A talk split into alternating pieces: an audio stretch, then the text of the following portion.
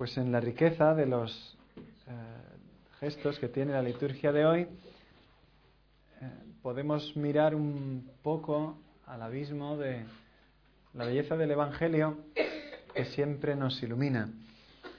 Eh,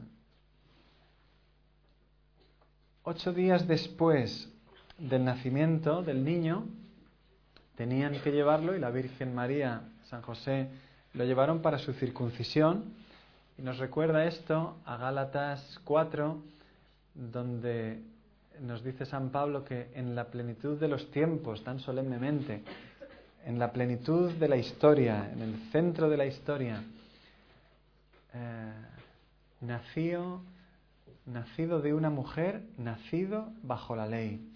Llegó Dios a la tierra y quiso vivir, dice, nacido bajo la ley, y claro, uno piensa, circuncidado, pues ser es ser hecho hijo de la ley, entrar a formar parte del pueblo de Israel, el pueblo de Dios, escogido por Dios, cuando es Dios mismo el que está haciendo ese gesto y es claro que no era necesario que Jesús lo hiciera, pero nos dice la Escritura que era muy conveniente para que nosotros aprendiéramos también esa docilidad y ese saber respetar las, eh, los caminos que Dios ha puesto a través de sus sacramentos y de la institución de la Iglesia.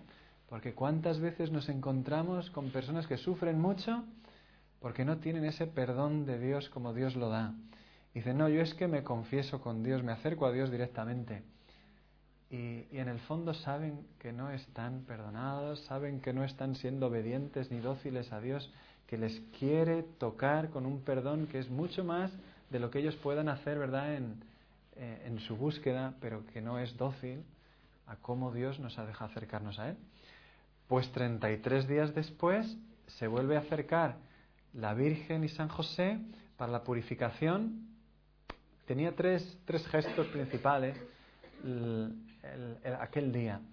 En primer lugar, ya sorprende que fuesen al templo de Jerusalén cuando no era necesario. Dice de esto, después de eso volvieron a Nazaret, o sea que tenían un viaje, un, viaje largo para hacer con, un, eh, con el niño. Entonces, eh, nos encontramos con que eh, tenían que hacer el rescate del niño, la purificación de su madre, eh, y la presentación del niño en el templo. Estas tres cosas estaban hechas, mandadas según el libro del Levítico, en el capítulo 12, en el Antiguo Testamento, se hablaba que se hacía de esa manera. Eh, se presentaba y se hacía un sacrificio de un cordero y una tórtola o un pichón, y los pobres lo podían sustituir por dos tórtolas o dos pichones, que es lo que nos dice Lucas que hizo eh, la Sagrada Familia. Y aquí ya nos está hablando otra vez, ¿verdad? Otro detalle, otro gesto muy claro. San Lucas, que es el evangelista de la pobreza, pues nos subraya aquí como el Hijo de Dios, el Rey del cielo y de la tierra, que hubiera tenido que andar siempre sobre una alfombra roja donde fuera, ¿verdad? Hubieran tenido que ir extendiendo por delante, pues no tenía nada para ofrecer en el templo el día de, su presentación, ¿verdad? Pública, como Dios entre nosotros y lo presentan de la manera más pobre, más humilde, más eh, como desconsiderada, ¿no? Humanamente hablando, aquello no tenía ningún brillo. Y sin embargo era el Hijo de Dios el que se presentaba. Y recordaban los hermanos eh, que solo uno lo descubrió en ese momento. Eh, en toda Jerusalén, con tanta gente como había, aquello estaba escondido a los ojos de la carne y solo el anciano Simeón, un hombre lleno de espíritu, por tres veces lo dice el Evangelio, que esperaba el consuelo de Israel, que es el eh, que recuerda la palabra eh, paráclito, el consolador, esperaba el consuelo de Israel, pues ese Espíritu Santo ilumina a este hombre de Dios para, para ver más allá de lo que ven nuestros ojos normalmente. Eh, pues la Virgen va, hace su, hace su purificación y no tenía que hacerla tampoco. Si el niño Jesús no tenía necesidad de ritos, tampoco la Virgen, porque eh, ella había traído la pureza a la tierra. Como esta pureza, ¿verdad?, la va a hacer impura ella. El Hijo de Dios hecho hombre, que viene a salvarnos, no la va a perder. Pero sin embargo, pues ellas, sabiendo eso, van al templo y todavía pues se maravillaban ante las palabras de Simeón. Como San José y la Virgen están en una actitud, o sea, ellos sí que lo saben, ¿verdad? Los dos, San José ya se lo ha dicho el ángel, la Virgen pues ha visto todo y, y resulta que, que ven que sin decirle nada el sacerdote en el templo reconoce todo. Y claro, este lugar y esta voz y esa, como esa profecía, ¿verdad?, que hace Simeón ahí de, sobre la Virgen y sobre la grandeza del niño que llega y, cómo se cumple también la promesa que le había sido hecha a él, pues a San José y a la Virgen les dejan como admirados y les consuela tanto pues ver cómo Dios eh, lo va guiando todo, porque claro, uno pensaría, oye, ¿y los de la alfombra roja dónde se han ido ahora, no? ¿Dónde están? Y, y no, mira, ellos no pierden la paz porque Dios les va dando esos signos de que todo se está haciendo conforme a lo que Dios quiere. Y, y, claro, pues es esa pobreza desconcertante para los hombres, pero que es el plan de Dios y que para ellos era la primera meditación de ver cómo Dios hace las cosas de manera distinta a lo que los hombres esperan. Esperan todo lo contrario. ¿Serán capaces de verlo? Y claro, ya empieza la profecía de Simeón y está constantemente saliendo el, el siervo de Yahvé por todas partes aparece las profecías de la pasión y a ti una espada traspasará el alma. Como claro, la Virgen ya cuando le dicen eso, ya, ya estamos, ya, ya ha llegado. Pues claro, ella ve que, que trae un mensaje tan grande y que no le va a gustar a los hombres que quieren vivir según la carne, que, que, la, obra de Dios se va a cumplir a través de, del dolor, del siervo sufriente de Dios. Y ahí está la Virgen entregándolo, porque eh, la palabra que utiliza el Evangelio es, eh, si no recuerdo mal, paracletai, que dice el...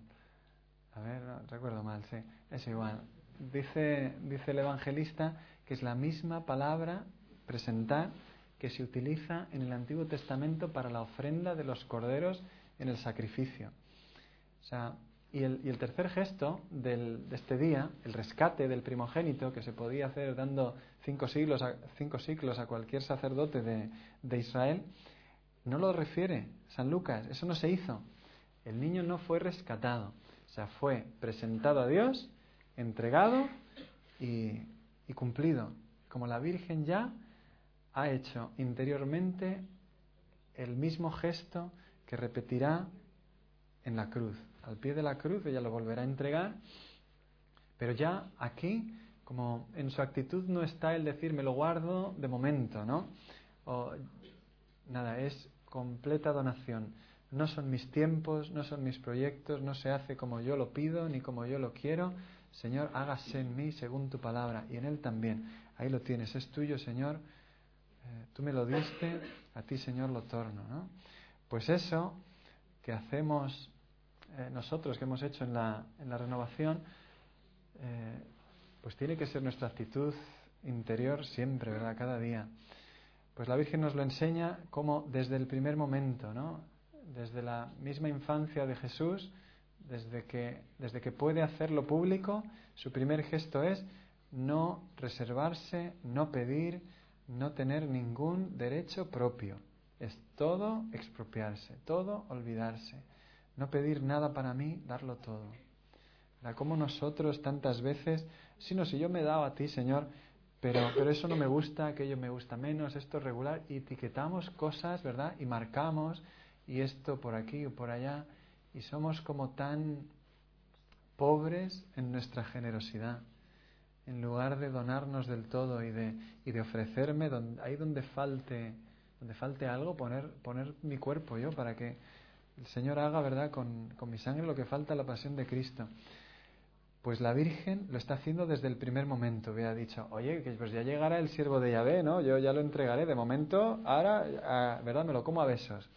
Pues, bueno, también, pero, pero lo entrega sin, con un dolor del corazón que se cumple, ¿verdad? Ya esta, esta espada de Simeón desde este momento eh, le está atravesando a ella el alma, porque ella ya está viviendo la misma actitud de entrega, de no guardarse ningún, como, ningún capricho. Pues nuestra vida, ¿verdad?, se convierte en luz cuando, cuando vivimos en esa misma actitud que tiene la Virgen nuestra Madre. Eh, nada, muchas más cosas hay en el Evangelio, ¿verdad? Pero casi nos basta con esa, con esa meditación de mirar a la Virgen en su entrega y pedirle que nos conceda entregarnos sin ningún miedo, con un corazón generoso, sabiendo que en Él lo tenemos todo. Que así sea.